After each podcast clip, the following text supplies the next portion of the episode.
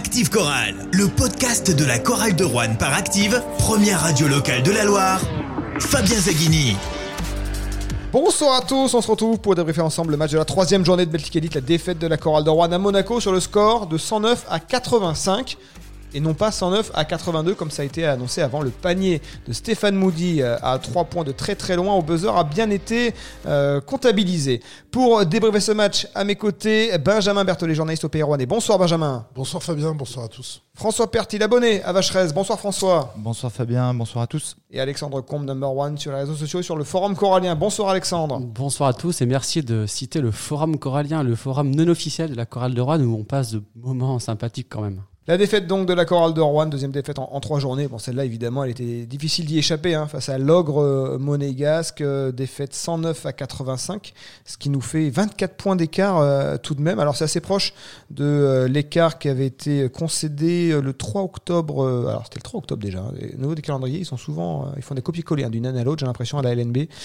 3 octobre 2020, où la chorale de Rouen s'était inclinée 86 à 61, 25 points à l'époque. Difficile d'exister face à cette équipe monégasque.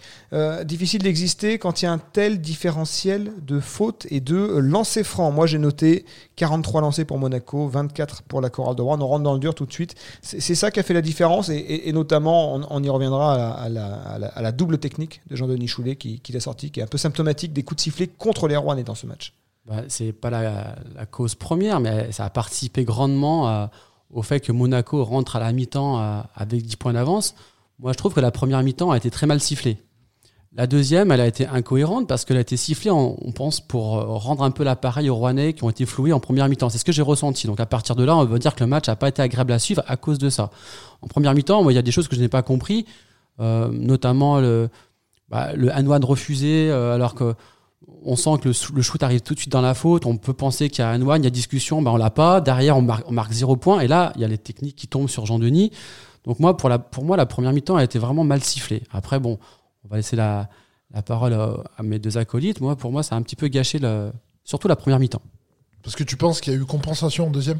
Bah, Ça sifflait beaucoup pour nous et euh, sur des petits contacts je trouve qu'ils ont, ils ont essayé de compenser en deuxième mi-temps. Ça m'a, ça m'a agacé. Il n'y avait pas de cohérence. J'ai pas aimé. Quand, l'arbitrage part dans un extrême, généralement, il essaie de compenser derrière, donc ça redouble le nombre de, d'injustices des deux côtés. Alors normalement, non. C'est ce qui les arbitres. Oui, mais du coup, enfin voilà. Oui, peut-être. Compenser les erreurs par les erreurs. Quand tu siffles tous les petits contacts que tu sifflais pas en première mi-temps, Là, tu te dis, ça va pas. Et c'est ce que j'ai ressenti. ça donne un spectacle ah, très désagréable à regarder. parce que je sais pas ce que vous en avez pensé, mais le match était quand même. Euh, c'était long. Ouais, c'était long. long. D'autant plus qu'en plus, il n'y avait plus d'enjeu. Vraiment, on a vite compris que Monaco avait mis la, main sur ce match. Même si il y avait un peu d'erreur côté monégasque en début de match, pas mal de pertes de balles. Alors, ils terminent à combien de ballons perdus? 11 ballons perdus, ce qui est quand même au-delà de leur moyenne sur le mm. début de saison. Bon, la Cordon en perd 15. Donc. Euh, les Rois n'ont pas su en profiter. je voulais juste revenir sur un peu sur les fautes parce que nous, en tant que supporters, évidemment, on a euh, je rejoins Alex et Benjamin sur le constat.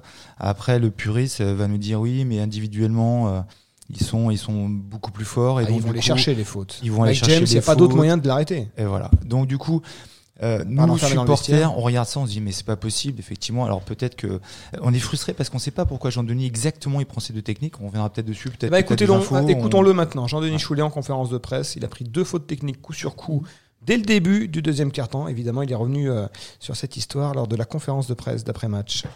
Là, ça fait deux fois, deux fois entre ce qui s'est passé à Fos-sur-Mer l'année dernière et ce qui se passe aujourd'hui. Deux fois technique, technique disqualifiante. Il y a déjà la première, a aucune raison. J'ai demandé à marcher. L'arbitre vient me voir, me dit, euh, euh j'ai dit, Ref, il a marché. Réponse, vous contestez toutes les décisions depuis le début. Un, c'est faux. Donc à partir de là, ben, j'ai non, je n'ai pas contesté depuis le début, j'ai pas contesté depuis le début, et j'ai pas écouté ce qu'il m'a dit. Donc comme ça, il n'a pas plu que j'ai pas écouté ce qu'il m'a dit, il m'a mis une technique. Voilà, et derrière, alors j'ai appelé Mzaoui et je lui ai dit qu'est-ce qu'il a d'autre là-bas? Encore une fois, mais des techniques, donc deuxième technique derrière. Donc voilà, c'est un arbitre avec lequel j'avais déjà eu des soucis il y a quelques temps, comme d'autres dans la ligue, et qui règle des comptes. Et ça, honnêtement, j'en ai assez. On en a assez à Rouen. On en a assez. Et que c'est d'autoritarisme des arbitres, là, franchement, ça manque un peu de psychologie quand même. Eh ben, si euh, ce que vient de dire Jean-Denis est exact, on va pas le contredire, on part du principe que c'est vrai effectivement, euh, c'est compliqué. Parce que là, on, sent l'absence totale de, discussion avec le, corps arbitral et ça peut poser des problèmes, effectivement. Ouais, pas mieux. Après, le, manque de psychologie des deux côtés. Euh, c'est clair qu'avec des, des, des, gens comme ça, faut pas discuter du tout, faut pas parler parce que euh, ça nous retombe dessus. C'est dommageable pour, euh, pour l'équipe, pour Jean-Denis, et puis voilà, quoi, pour le spectacle aussi. Quoi. C'est, c'est navrant, au bout de 6 minutes, un coach qui sort, franchement. Ce qui est dommage, c'est qu'on a le sentiment que les coups de sifflet, bon, évidemment, avantage souvent le gros, d'autant plus à domicile. Et là, il n'y avait pas besoin de ça. Enfin, Monaco, de toute façon, gagner ce match. Il n'y avait pas besoin de. Je pense que Monaco n'avait pas besoin de tout ça pour, pour s'imposer ce soir. Ça, a tué, ça a tué le, le, spectacle finalement. Ça a tué le spectacle, tué l'intérêt du match. Ouais, complètement, parce que l'écart en fait a enflé euh, euh, régulièrement. Alors même si dans le troisième carton on a peut-être un ballon avec Ross pour revenir à, à, moins 8, mais globalement on sentait de toute façon que la chorale allait finir à plus de, de, de 20 points d'écart. Et ils ont une telle... Euh, Ça aurait pu être moins.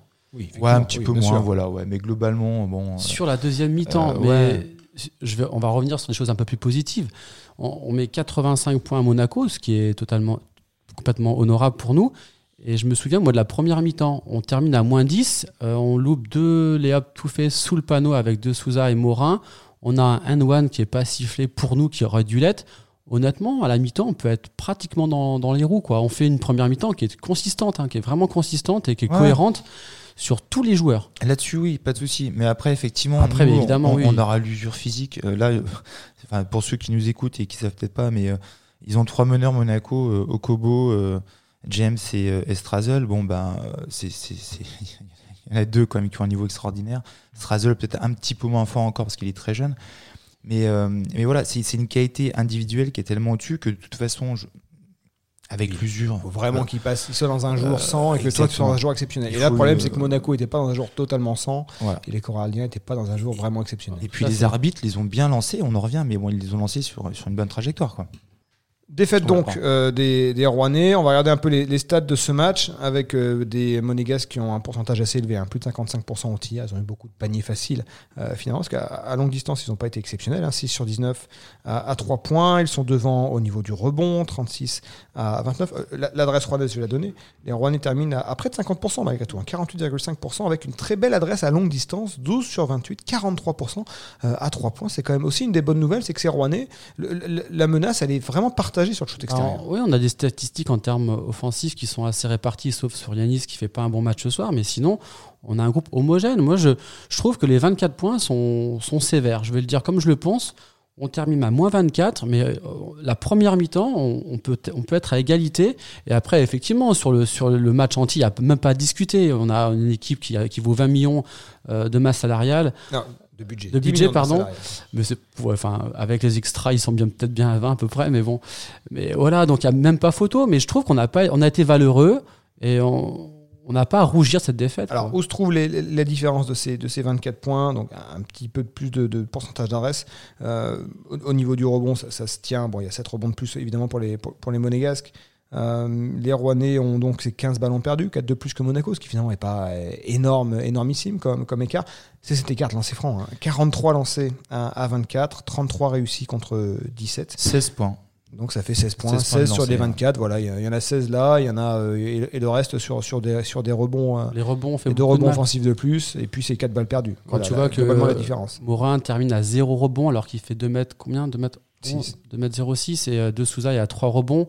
8 même, 2 mètres 8. 2 mètres 08, on a eu vraiment du mal à, à contenir ben, la raquette adverse qui ont pris beaucoup beaucoup de rebonds, deuxième chance quand ils avaient deuxième chance et ça ça a payé quoi. Ouais, Dante Hall ce soir il fait un match alors sur les statistiques il met que 5 points ou ah, Dante Hall j'ai 9 points. Ouais. 9 points. Mais alors quelle verticalité euh, il est dissuasif en défense euh, ouais, est, il est explosif en plus. Ouais, non seulement il est grand mais il est explosif. Voilà. Il alors prend que de rebonds. Est-ce que Yanis Morin a fait les efforts nécessaires bon, pour contester euh, Parce qu'à Monaco, là, à Monaco, ce qui est étonnant, c'est que les deux meilleurs rebondeurs, c'est Mike James et Matthew Strazel. Ouais. C'est toujours rebond chacun. Tu sais, les petits ballons qui redescendent. C'est parce que les Rouennais ont beaucoup shooté de loin, donc souvent ouais. c'est des rebonds larges long, dans voilà. ces cas-là. Donc finalement, ouais. le, après voilà, zéro rebond Yanis Morin, c'est vrai que ça pique un peu les yeux. Euh, après, on ouais. sait que c'est pas c'est pas euh, Boubacar Touré, c'est pas un, un meneur. Euh, bah, il termine à moins, euh, moins de déval, hein. même dans le jeu, il a pas été très très bon à la fin. Il a forcé des shoots pour mettre quelques points. Il était pas dans le dans, il fait 2 sur 7 aussi, dans le tempo. Il a pas fait un bon match du tout, du tout, du tout. Hein. Après, après c'est vraiment un pivot euh, très fuyant. Ouais, mais peut-être un peu trop fouillant. Moi, j'ai l'insensation, je préfère plus de sécurité quand j'ai deux Souza euh, sur le parquet on sait qu'on est, on est moins impacté euh, quand il y a De Souza. 11 points, 3 rebonds en 17 minutes. On aussi pêche un peu offensivement quand, quand il est là, peut-être, mais c'est vrai que De Souza, euh, c'est une très très belle surprise. hein. Et le meilleur rebondeur rouennais, c'est Jackie Ngant, avec 6 rebonds, euh, 9 points, 3 passes décisives euh, pour Jackie Ngant. Bon, donc voilà, ils sont face à des adversaires qui sont euh, supérieurs à eux. Moi, il y en a un qui m'a impressionné en face. Alors, je les avais déjà fait, moi, Monaco sur LNBTV à Nanterre. John Brown the Third. John Brown 3, tout dépend comment. Ah, c'est celui qui avait les cheveux un peu longs là. Voilà. enfin, Il fait 4 Ouais. interceptions. Ouais. Ce joueur avait le record d'interceptions l'an dernier en Euroleague en seulement 28 matchs. Il avait fait 69 interceptions.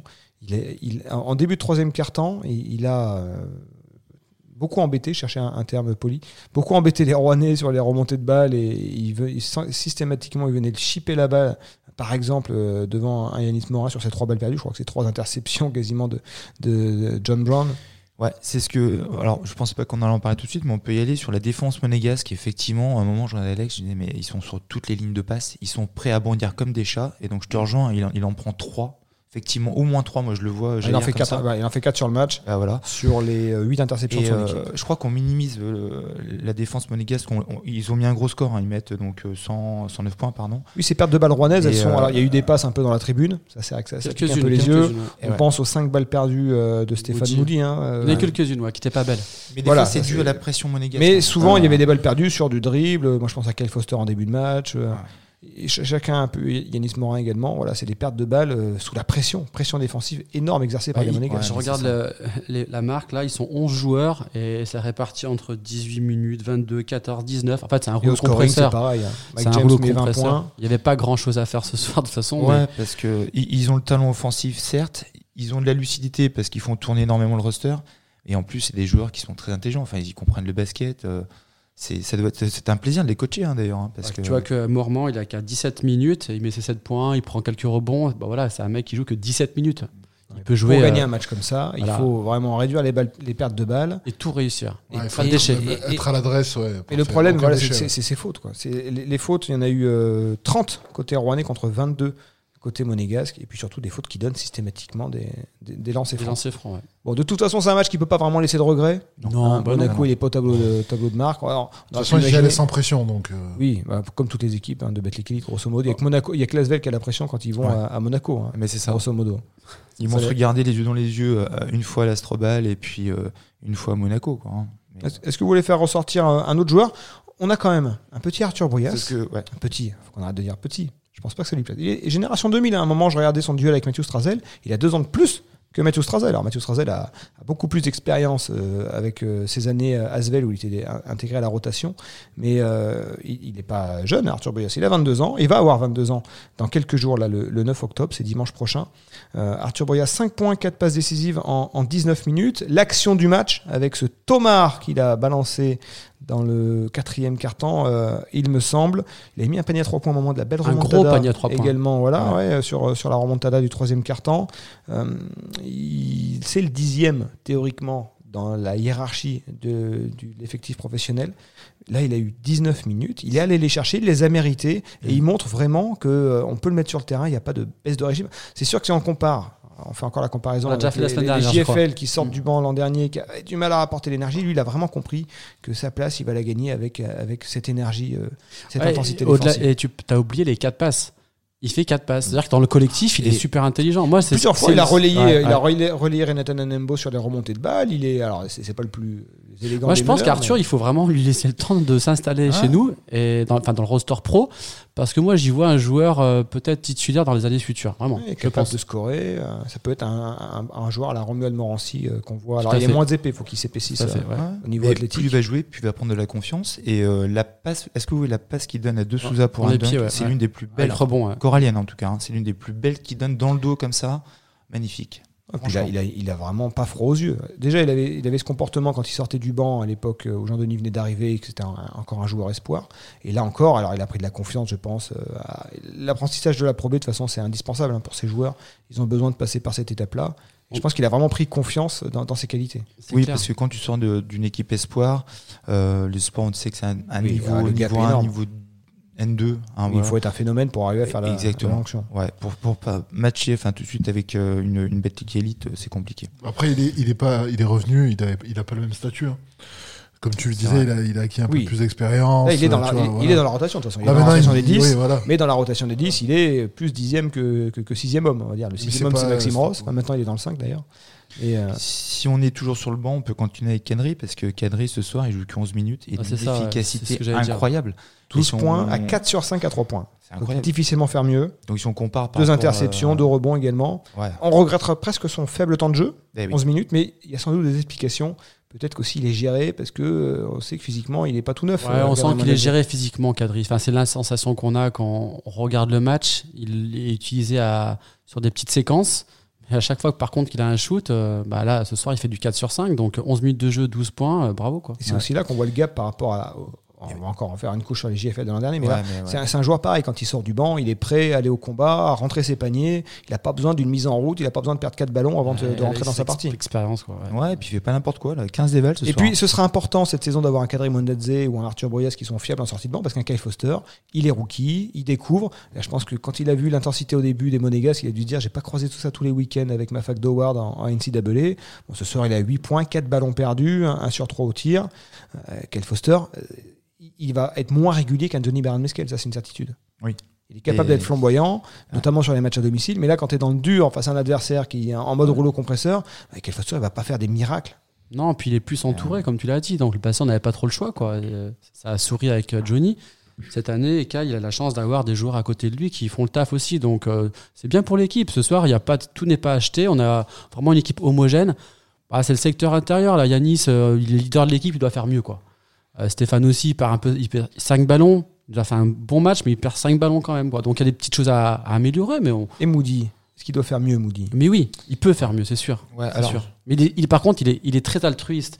Dans le jeu, euh, il va faire la passe pour que le camarade brille, et ça, ça n'a pas de prix pour moi.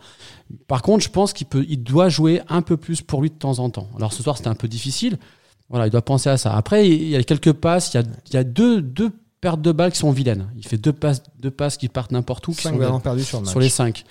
Après, c'est Il un a perdu sacré- le tiers des ballons rouennais. C'est un sacré Après, meneur, meneur. hein, sacré meneur Après, de c'est jeu. meneur. Après, oui, 28 pour, revenir sur ces deux balles perdues, je pense qu'il y a une incompréhension dans le système où Monaco a vraiment dérangé la passe. Euh, et puis les, les autres, quand il la perd en dribble, il y a souvent une prise à deux sur lui. Attention, là pour le juger euh, ce- en face, euh, n'oublions pas quoi, c'est du très très haut niveau, très haut niveau. Donc euh, si Et lui, euh, lui c'est le seul dans cet effectif Qui a joué avec peut-être Maxime Ross ou Yanis Morin qui ont de l'expérience européenne. tout à fait. Voilà, Ouais. qui a joué, ben lui, on, on pense toujours au Pana, euh, sa, référence en, en Grèce, mais voilà, il a joué des équipes de ce, de ce standing, du standing Euroleague. En a joué une. Ouais, Donc, lui, c'est le moins étonné de, de, de l'intensité adverse. Je suis- complètement, je suis d'accord avec toi. Mais là, c'est vrai que moi, je- j'en ai à un moment. euh, ah, ils l'ont pas laissé faire non plus. hein. C'est-à-dire qu'ils auraient pu le. Ouais, on laisse Moody Mais- monter la balle, mais non. Ils ont, ils ont vraiment défendu. euh, met quand même Oh. 14 points. Il met quand même 14 points, euh, Stéphane Moody. Mais c'est vrai que Lauren Jackson a été tellement flamboyant en attaque que à Stéphane Moody, on se dit, eh ben voilà, on veut la plus-value. Ah, mais moi, on, je- on, on l'a la on plus. l'a, franchement, moi, je- On l'a- on l'a déjà vu. hein. On a, on a vraiment un meneur ouais, de. Ah oui, Enfin, vous quand êtes, il est euh, pas là, quand il est pas là, il y a pas de jeu.